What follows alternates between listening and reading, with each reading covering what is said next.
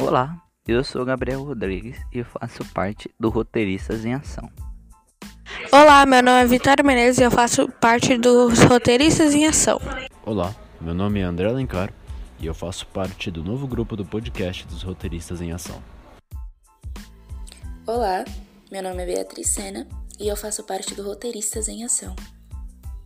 Oi, meu nome é Isabelle Fernandes e faço parte dos Roteiristas em Ação.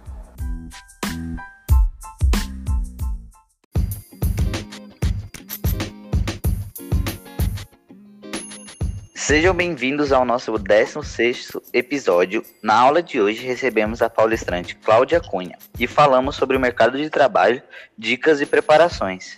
A gente começou falando sobre o planejamento. E eu vou E o falar. André vai falar um pouco. É, obrigado, Gabriel. Eu vou falar um pouquinho do planejamento, que planejamento profissional. Planejamento profissional, na verdade, é uma é, estabelecer metas para o seu futuro de alguns anos, depende de como você escolher, para ir alcançando. Por exemplo, eu tenho a meta de em 2022 eu entro na faculdade, eu vou tirar minha carteira de motorista. Essa é um planejamento profissional e pessoal. A gente falou bastante disso nessa aula e foi basicamente o tema principal que estabeleceu a aula inteira, né? A gente foi conduzindo a aula conforme esse tema. Sim, realmente. Ok. E também relacionado ao planejamento pessoal, tem os planos, que a Cláudia dividiu em três períodos de tempo, que é o curto, o médio e o longo prazo. E também varia da pessoa, o tempo que ela precisa e alcançar a meta dela. Sim, varia bastante, porque depende muito de pessoa para pessoa, né? Tem pessoas que têm planos mais curtos, tem pessoas que têm planos de anos e É, anos e anos, que são projetos imensos para fazer. Verdade? Sim, Eu realmente.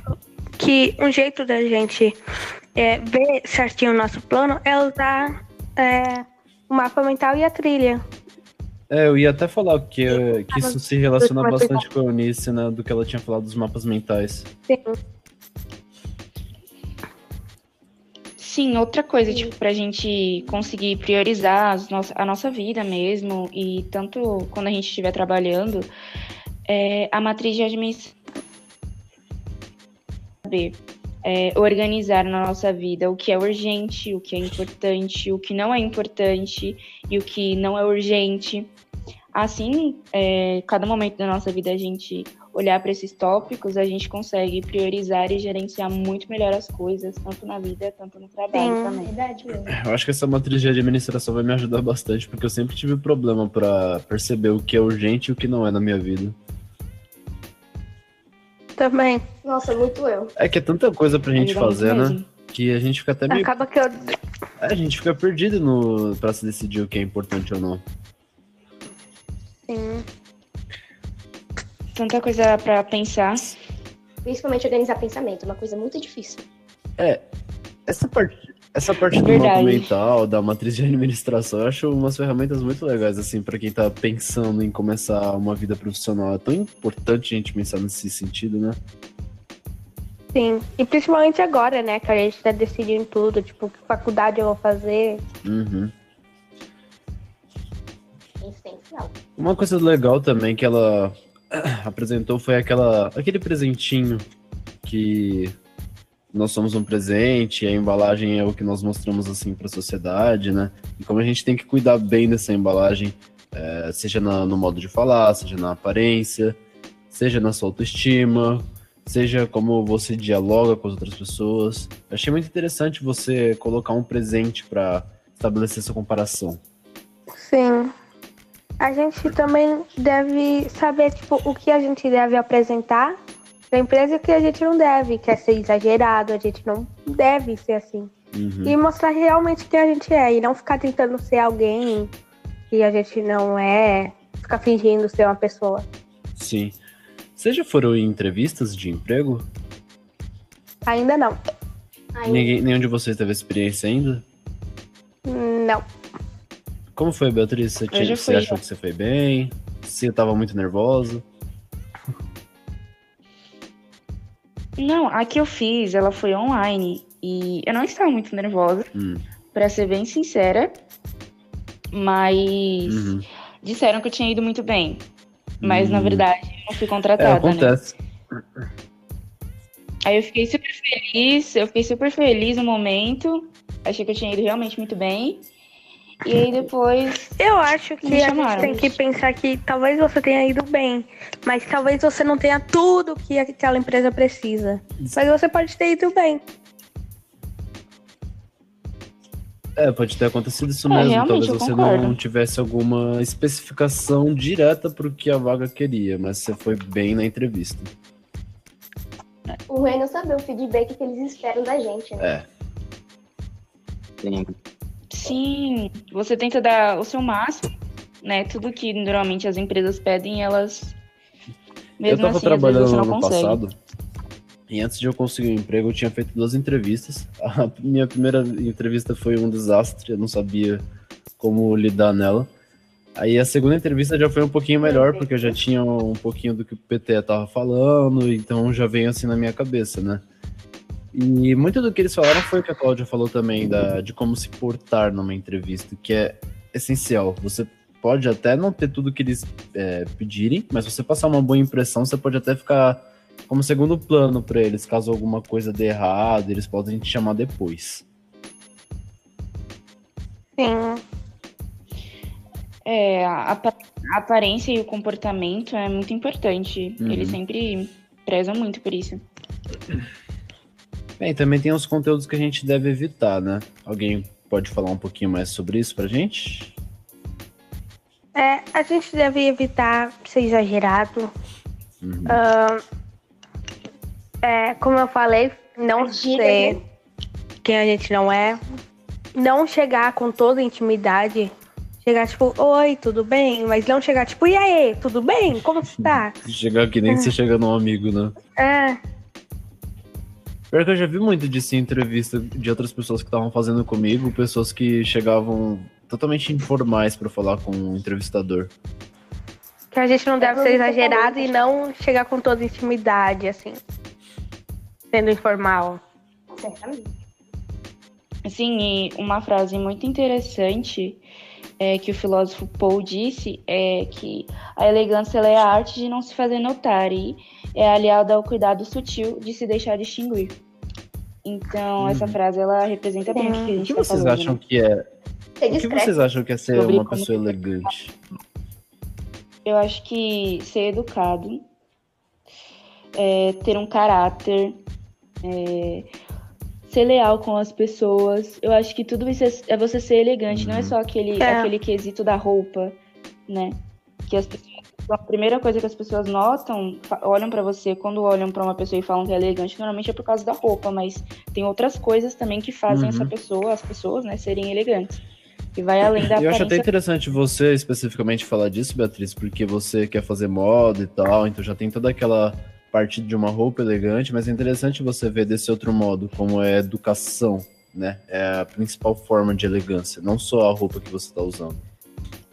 Sim, é, eu entendo, mesmo que eu queira fazer moda e tudo mais, eu entendo que é um conjunto de coisas, né? Não adianta você ter uma coisa que algumas pessoas vão notar e vão denominar como elegante, você não ter outras coisas que também são essenciais para Uhum. você se tornar uma pessoa totalmente elegante.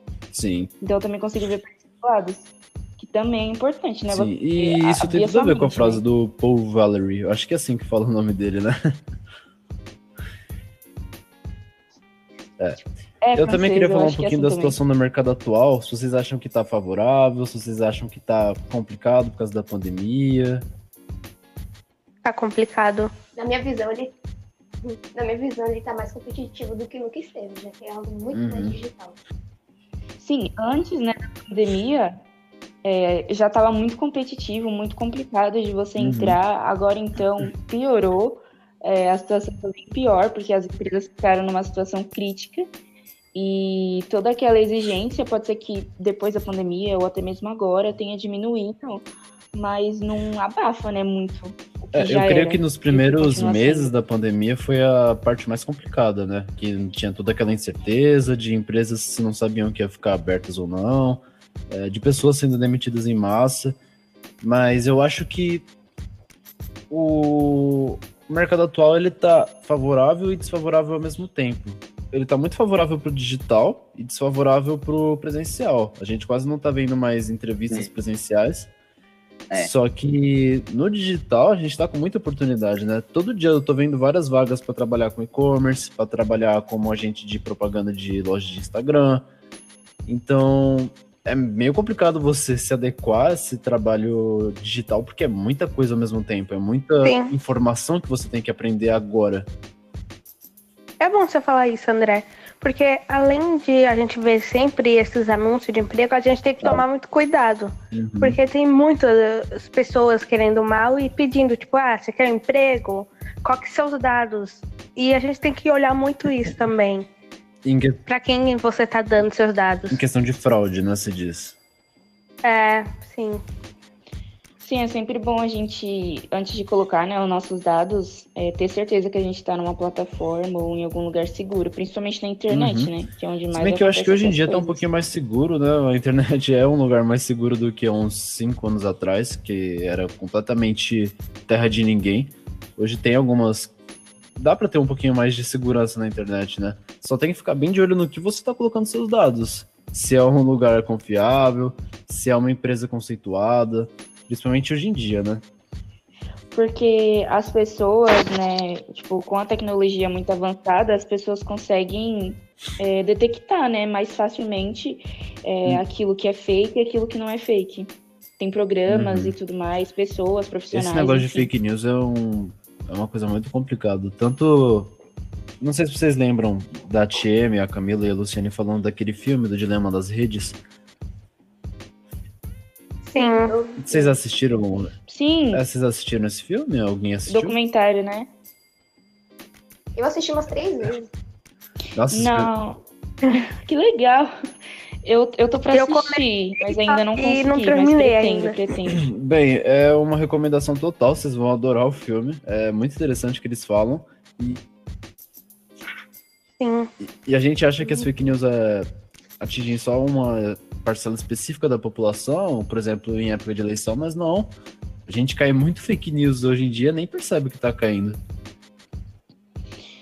É, eu não assisti o documentário, mas eu vi é, uma pessoa Uhum. falando, uma youtuber de educação que eu sigo, é, falando, né, que ela trabalha com isso, com a internet, e ela assistiu o documentário e ela recomendou para os seguidores dela assistir e tal.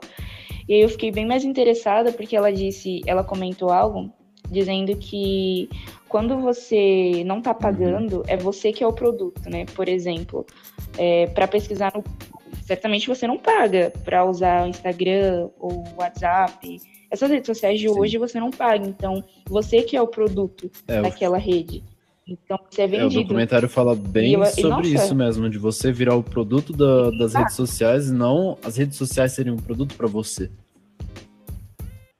E eu vi que uma das pessoas, né, não sei se a pessoa tá no documentário ou se é diretor ou que foi que produziu, enfim.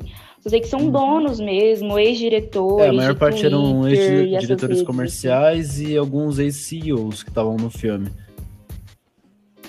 Então, né, interessante eles abrirem isso, né, falar sobre Uhum. isso em um documentário. É uma recomendação que fica, né, de, de assistir o filme, que eu acho que toda Bem pessoa né? deveria assistir pelo menos uma vez esse filme para entender o que tá acontecendo hoje em dia no mercado digital. E é uma recomendação total que eu tenho para quem estiver ouvindo também, com certeza.